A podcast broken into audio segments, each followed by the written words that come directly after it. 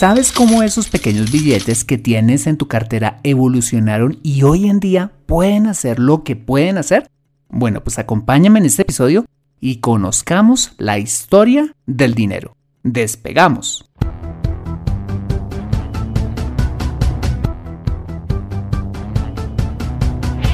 Bienvenido a Consejo Financiero, el podcast de finanzas personales donde aprenderás a manejar inteligentemente tu dinero, salir de deudas, tomar buenas decisiones financieras y alcanzar una prosperidad sólida y duradera.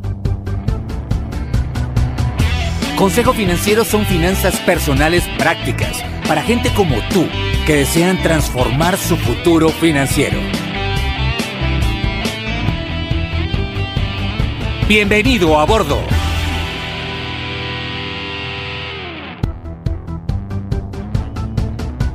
Hola, ¿qué tal? Soy Fernando Fernández y quiero darte la bienvenida a un nuevo y apasionante episodio de Consejo Financiero, tu podcast, tu programa de finanzas personales en el que aprenderás a manejar inteligentemente tu dinero, a salir de deudas, a tomar buenas decisiones financieras y los principios para alcanzar una prosperidad sólida y duradera.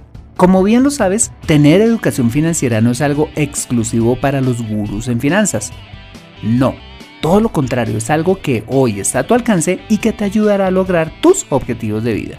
Si eres historiador, plomero, numismático, clavadista o cualquiera que sea tu profesión, tarde o temprano necesitarás saber administrar correctamente tu dinero. En Consejo Financiero aprenderás de manera práctica lo que necesitas para ser un sensei de tus finanzas personales. Y como siempre te invito a visitar www.consejofinanciero.com donde podrás encontrar este y muchos más contenidos de finanzas personales que estoy seguro van a ser de utilidad para tu vida financiera. Asimismo te recuerdo que puedes encontrarme en facebook.com como Consejo Financiero Podcast, en LinkedIn como Fernando Fernández Gutiérrez y en Twitter como arroba consejo acertado. Como sabes, Quisiera saber cómo ese programa te ha ayudado en tus finanzas personales. Para ello te pido que me escribas a fernando.fernandez.consejofinanciero.com y me cuentes los logros que has tenido a raíz de escuchar este programa, para compartirlos y poder así inspirar a otros oyentes a lograr lo mismo que tú. Me encantaría conocer tu historia. Bueno, y ahora sí, empecemos con el episodio de hoy. Bienvenido a bordo. El dinero es algo abstracto que cuando nacimos ya estaba ahí, formando parte de todas las actividades de nuestra vida. Cuando éramos pequeños no entendíamos por qué nuestros padres tenían que ir a un lugar llamado trabajo para conseguir dinero. No entendíamos por qué necesitábamos dinero para comprarnos un helado, ni mucho menos comprendíamos por qué a veces los mayores se preocupaban o peleaban entre ellos cuando no había suficiente dinero. Empezamos nuestra vida escolar y aun cuando todavía no podíamos comprender por qué los adultos vivían tan obsesionados con ese tema del dinero, nuestros padres nos enseñaron que ir a la escuela era muy importante para hacer algo en la vida, porque entre comillas allí aprenderíamos a conseguir dicho dinero, pues muchos como yo empezamos a asistir a la escuela pues a regañadientes. Pero lo más chistoso de todo es que en mi caso, durante toda mi vida escolar, no recuerdo haber recibido una sola enseñanza acerca del famoso dinero. Pues crecimos y en la adolescencia, con un mayor uso de razón y al comprender cómo era que funcionaba el mundo, finalmente entendimos que el dinero era un medio para conseguir lo que necesitábamos, como unos tenis de marca, una linda bicicleta, ropa bonita o comer las ricas hamburguesas que vendían en mi barrio, que entre otras cosas eran un lujo, un lujo que solo mi vecino rico podía darse porque yo no tenía dinero en mis bolsillos como él. Con esto en mente, nos volvimos adultos y estudiamos algo para trabajar y así poder ganar dinero, motivados por conseguir todas aquellas cosas que cuando adolescentes o como familia no pudimos tener, que en mi caso era poderme comprar esos tan anhelados tenis de marca y comprarme todas las hamburguesas que quisiera. Y así crecimos, finalmente entendiendo la importancia del dinero en nuestra vida, pero muchos como yo aún no entendíamos cómo esos pequeños papelitos y metales representados en billetes y monedas podían hacer lo que podían hacer. En otras palabras, nunca nos preguntamos sobre el origen y la naturaleza de esa valiosa herramienta llamada dinero. Bueno, pues por esa razón he traído este tema al podcast para que vayamos más allá y entendamos cómo el dinero fue creado y cómo evolucionó a lo que es hoy en día. ¿Me acompañas? Bien, para empezar definamos qué es el dinero. El dinero es todo activo o bien generalmente aceptado como medio de intercambio de bienes y servicios por todas las personas o agentes económicos en un mercado o país. El dinero tal como lo conocemos hoy, es decir, los billetes y las monedas, no tienen como tal un valor intrínseco, es decir, su valor no se basa por el costo del papel o el metal del cual está fabricado, sino por la confianza en la autoridad que lo imprime o acuña. Un poco abstracto, ¿no? Pero tranquilo, para que podamos entender cómo el dinero se ha transformado en lo que conocemos hoy, tuvo que pasar miles de años. Y para entenderlo tendremos que remontarnos a la época del trueque. sí, del trueque. Bueno, pues el trueque era simplemente el intercambio de objetos o servicios por otros equivalentes. En tiempos antiguos, si alguien tenía una granja y producía, por ejemplo, granos, podía autoabastecerse eh, pues su necesidad de alimento, pero no podía suplir otras necesidades como el vestido o la vivienda y para ello entonces tenía que salir a ofrecer el excedente de sus granos e intercambiar una cantidad de los mismos por alguien que fabricara vestidos o materiales para construir su casa. El asunto es que este sistema, bueno, pues presentaba dificultades para hacer transacciones, pues no era tan fácil determinar cuántas medidas de un saco de cereal, por ejemplo, era equivalente a una pieza de vestido o una carga de madera, y por otra parte no siempre los demás necesitaban lo que una persona estaba ofreciendo. Para facilitar las transacciones comenzaron a aparecer distintas formas de mercancías moneda como medio de intercambio. Estas mercancías eran cosas que tenían un mayor grado de aceptación, como la pimienta, la sal, eh, conchas o cinturones decorados. Pero a la larga tampoco eran muy prácticas, ya que algunas de ellas eran perecederas y difíciles de acumular. Como solución, pronto se sustituyeron estos por objetos o materiales fabricados en metales preciosos, como la plata y el oro. Estos metales preciosos comenzaron a ser fabricados de muchas formas, dependiendo del lugar en que eran fabricados. Por ejemplo, empezaron a tomar la forma de lingotes, aros, placas, polvo, navajas y hasta cuchillos. Por razones prácticas y de uniformidad, se fue adoptando la forma circular, en forma de discos de diferentes tamaños pero fácilmente transportables, dando nacimiento a las monedas. Las primeras monedas de las que se tiene conocimiento fueron impresas entre los siglos VII y I antes de Cristo. En tiempos bíblicos ya se usaban las monedas. De hecho, las escrituras registran el denario, una moneda hecha de plata como la moneda oficial del Imperio Romano. Entonces, cuando las monedas adquirieron ese valor intrínseco que dependía del metal del cual estaba fabricado y del peso de las mismas, se convirtieron en un mejor medio de intercambio, aceptado por todos y así el granjero ya podía comprar con mayor facilidad vestido para su familia, vendiendo sus excedentes de producción, recibiendo monedas y con las mismas podía ir al mercado a comprar vestidos y así suplir su necesidad. Sin embargo, manejar dinero en forma de monedas empezó a generar una serie de problemas, tales como la falsificación de las mismas, el riesgo de ser robadas y la dificultad de ser transportadas por su peso, en especial cuando se empezaba a acumularlas. Entonces, en algún momento de la historia la gente empezó a llevar dichos metales preciosos, representados en monedas, pero quizás también en lingotes, a almacenes donde podían estar más seguros. Almacenes que con el tiempo se llamarían bancos, entidades privadas quienes al recibir en depósito dichos bienes, normalmente en oro, como metal precioso por excelencia, emitían unos certificados que representaban el valor depositado de dicho material por su dueño. Esto trajo un cambio radical en la historia del dinero, pues la tenencia de dichos certificados era mucho más práctica y mucho menos llamativa que llevar una bolsa de, monedas consigo, por lo que la gente empezó a usar dichos certificados de depósito de oro en un banco como medio de intercambio, sin necesidad de mover el oro.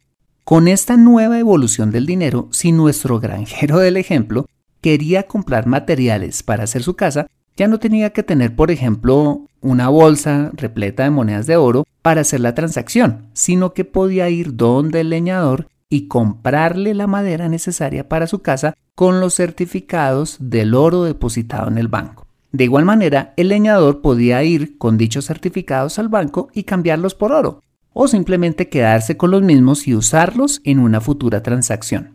De esta manera, si alguien quería tener más certificados de oro, pues alguien debía encontrar más oro, pues no podían existir más certificados que oro guardado.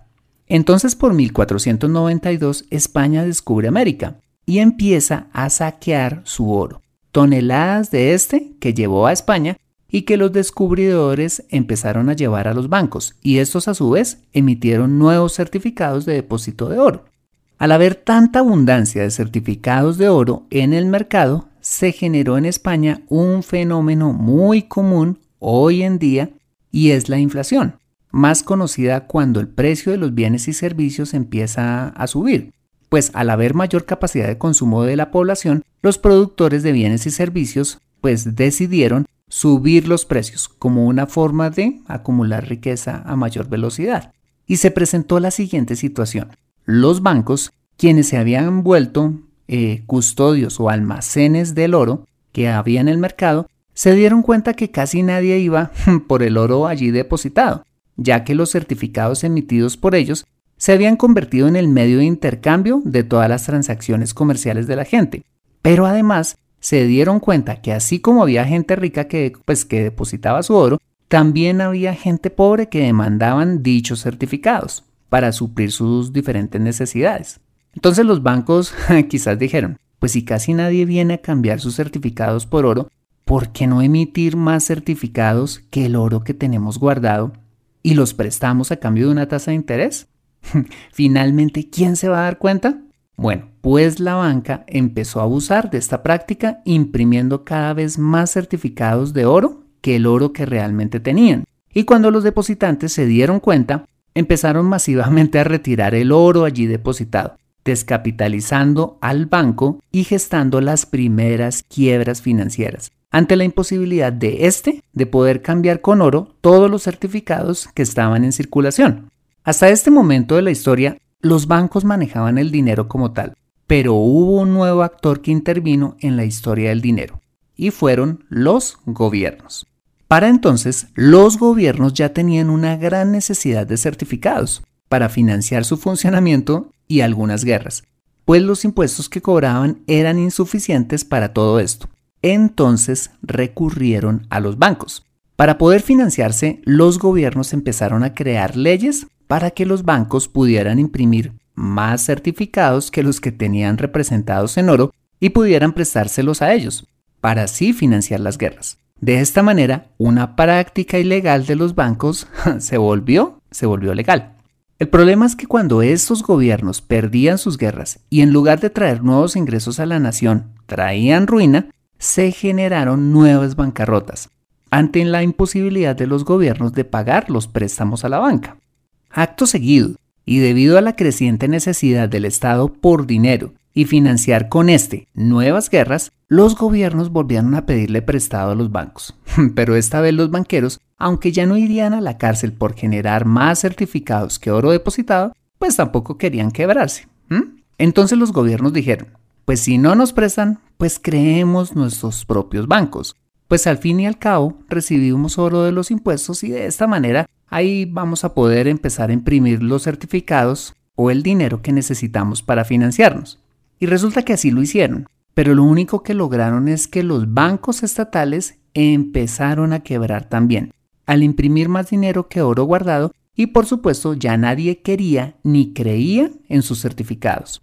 Y en este punto de la historia pasa algo determinante, y es que en el siglo XVII los gobiernos decidieron monopolizar la producción de los certificados de depósito de oro, prohibiendo a los bancos privados a seguir emitiéndolos y obligar a todos los ciudadanos a usar sus certificados como medio de pago, exigiendo, por una parte, a las personas a entregar los certificados emitidos por los bancos privados para ser cambiados por los certificados emitidos por el gobierno y de igual manera también monopolizó la custodia del oro, exigiéndole a los bancos que les entregasen todo el oro guardado por ellos.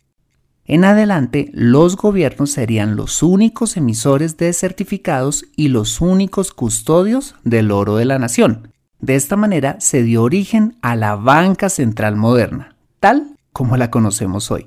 Ante ese panorama, los bancos privados tuvieron dos opciones, o volverse sucursales del banco del gobierno o seguir siendo banqueros privados, pero sin poder emitir certificados. Bueno, pues eso llevó a los gobiernos a través de sus bancos centrales a emitir los primeros billetes de la historia, respaldados por el oro guardado en sus arcas, regla que más adelante daría lugar al famoso patrón oro seguido por muchos países en 1875, que decía que un gobierno o un banco central podía emitir tantos billetes como oro tuviera en sus arcas, ¿ok? Al Estado tomar el control total en este sentido, los billetes se convirtieron en el único medio de intercambio de productos y servicios y los bancos privados a volverse custodios ya no del oro, sino de los billetes de la nación. Sin embargo, y con las lecciones aprendidas del pasado, los gobiernos a regañadientes finalmente entendieron que no podían imprimir tantos billetes como quisieran, pues generarían nuevos brotes de inflación que terminarían con la pérdida del valor adquisitivo de sus propios billetes. Perfecto. Tiempo después se creó el sistema de reservas fraccionarias, que dice que los bancos, custodios no del oro sino de los billetes, podían prestar una parte de los mismos calculando el dinero que tenían en promedio allí depositados. De esta manera, si había un banco que hoy tuviera, digamos, el equivalente a 120 mil billetes oro, pero entre depósitos y retiros tuviera en promedio, digamos, 70 mil, sabía que podía prestar hasta, digamos, 50 o 60 mil billetes oro para no descapitalizarse y no terminar en quiebra.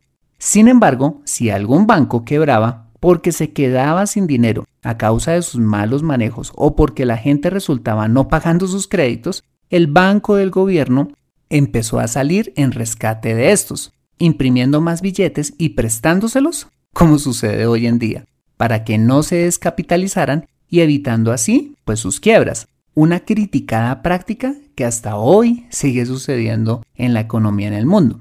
Pero entonces a este tipo de problemas se sumó otro muy común hoy en día y fue el déficit fiscal. Es decir, que los gobiernos continuaron gastando más de lo que les entraba y como sabían que imprimir sin medida nuevos billetes generaba inflación, empezaron a financiarse emitiendo bonos de deuda pública que básicamente eran títulos, eh, valores que prometían pagar una tasa a un plazo determinado a quien los compraba, con el fin de recibir billetes ya emitidos en el mercado y financiar así su operación, algo que sigue continuando hoy en día.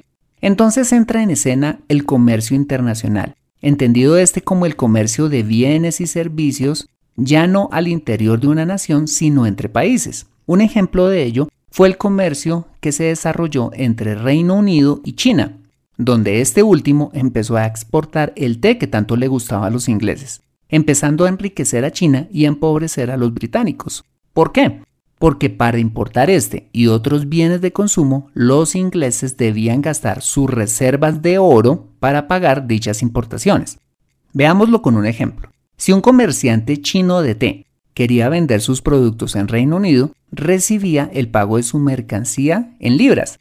Pero como al volver a China estas libras ya no le servirían de nada, el comerciante chino debía ir al banco del gobierno británico, cambiar las libras recibidas por su equivalente en oro y ahí sí devolverse a su país, donde cambiaría el oro obtenido por billetes emitidos del gobierno chino. De esta manera, la riqueza de las naciones, representada en oro, empezó a moverse conforme se fue desarrollando el comercio internacional.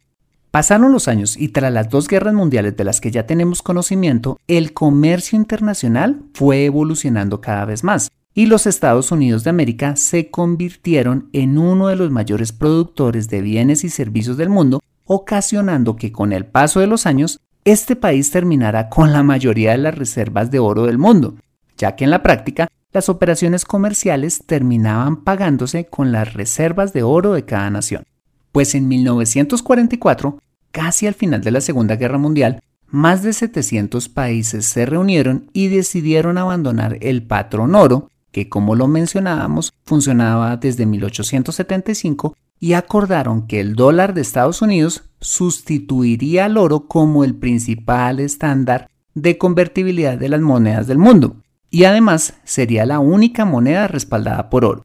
Durante los siguientes 25 años, Estados Unidos cambió oro por dólares americanos hasta que en 1971, debido a que las reservas de oro de la Reserva Federal, es decir, del Banco Central de los Estados Unidos, se estaban agotando y se hacía imposible respaldar todos los dólares que los bancos centrales extranjeros tenían de reserva, Richard Nixon, su presidente, anunció que ya no cambiaría más oro por dólares estadounidenses y que se inmovilizarían las reservas de oro. Este importante acontecimiento dio lugar a dos importantes cambios, el nacimiento del dinero fiduciario y a la creación del mercado de divisas. En primer lugar, el dinero se volvió fiduciario, es decir, aquí en adelante las monedas ya no estarían basadas en las reservas de oro guardadas por los bancos centrales, sino simplemente en la confianza de los ciudadanos de un país o una comunidad en el Banco Central, emisor de este dinero, y en general en la confianza en la economía de dicho país. Esto dio lugar a la naturaleza que un billete actual tiene. Su valor no depende del material del cual está fabricado, como sucedía en la antigüedad con las monedas de oro, sino que su valor depende de la autoridad monetaria que lo imprimió, que a su vez goza de la confianza entre los sujetos que la aceptan. Y en segundo lugar, al volverse el dinero fiduciario, se dieron las condiciones para la creación de los tipos de cambio y al mercado internacional de divisas, también conocido como mercado Forex, el mercado financiero más grande del mundo, donde se empezaron a negociar libremente todo tipo de monedas, facilitando el comercio internacional. En este mercado, la libre formación de precios entre monedas se empezó a dar por las leyes de oferta y demanda, y no por las reservas de oro de una nación u otra, con lo que se pudo determinar, por ejemplo, a cuántos dólares equivalía una libra esterlina o cuántos francos se debían pagar para comprar un yuan. Bueno, pues de esta manera evolucionó el dinero tal como lo conocemos hoy. un dinero que, para resumir, empezó como un medio de intercambio con valor intrínseco en el que su primera forma fueron las monedas, que valían su peso en el metal en el que estaban fundidas. Luego, estas empezaron a fabricarse en otros materiales cuyo valor era proporcional a la cantidad de metal que contenía y en un paso posterior el dinero adoptó una nueva forma, a través del papel en forma de certificados y luego en billetes, que representaban una equivalencia de oro guardado en un banco, para finalmente transformarse en dinero fiduciario en 1971 al abandonarse el patrón oro. Bueno, pues este fue un resumen eh, muy general de la historia del dinero. Una historia larga como fascinante, que nos ayuda a entender muchos de los fenómenos económicos de la actualidad. Si quieres saber un poco más acerca de la historia del dinero, quiero recomendarte un canal de YouTube que se llama eh, Economic Pills y allí vas a poder encontrar varios videos acerca de la historia del dinero. Y seguramente el dinero seguirá evolucionando como lo ha venido haciendo hasta hoy. Y quizás el siguiente paso sea la desaparición de los billetes y las monedas por la consolidación del dinero digital. Hoy en día, gracias a la tecnología y a la aparición del Internet, podemos hacer múltiples transacciones financieras, como pagar nuestros servicios públicos, comprarnos un libro en Amazon o transferirle dinero a otra persona. Estamos viviendo una época de cambios, una época que quizás contemos a nuestros nietos haciéndolos reír por la forma en que hoy manejamos el dinero. y así como un día las pesadas monedas se volvieron obsoletas y fueron reemplazadas por el papel moneda, este algún día se volverá también obsoleto y utilizaremos una nueva forma, una forma quizás más segura, barata y democrática para hacer nuestras transacciones financieras. Muchas personas piensan que la siguiente forma que va a adoptar el dinero va a ser en forma de criptomoneda. Mira, la verdad yo no estoy tan seguro de eso, dado al mal uso que se le está dando a esta invención como tal, lo cual ha hecho de estas un medio de intercambio poco confiable, debido a la especulación y por ende a su alta inestabilidad. ¿Mm? Lo que sí imagino es que el dinero del futuro estará basado en sistemas de blockchain, un sistema que hace que las transacciones financieras sean muy seguras. Pero algo de lo que sí estoy totalmente seguro es que independiente de la forma que adopte el dinero en el futuro, la forma de administrarlo no cambiará, porque los principios de tener orden en nuestras finanzas personales, del trabajo, el ahorro, la inversión, tener cero deudas y dar a los demás son principios que funcionaron, funcionan y funcionarán en el futuro. ¿Estás preparado? Conviértete en un experto en tus finanzas personales en Consejo Financiero. Bueno, muy bien, ese ha sido el episodio número 74 de Consejo Financiero. Si te ha gustado este episodio, házmelo saber suscribiéndote al podcast y dejándome una valoración honesta a través de un valioso comentario tuyo en cualquiera de las plataformas digitales donde escuches este programa. Asimismo, te invito a compartir este episodio a través de tus redes sociales con tus contactos, familia o amigos a quienes consideres les sea útil ese episodio para su vida financiera. Bueno, muy bien, soy Fernando Fernández, tu asesor financiero y anfitrión de este programa. Mis agradecimientos, como siempre, a José Luis Calderón por la edición de este podcast. Muchas gracias por compartir tu tiempo conmigo corriendo tras tu mascota, esperando a tu novia en el centro comercial, tomando el sol en tu terraza o donde quiera que estés y recuerda.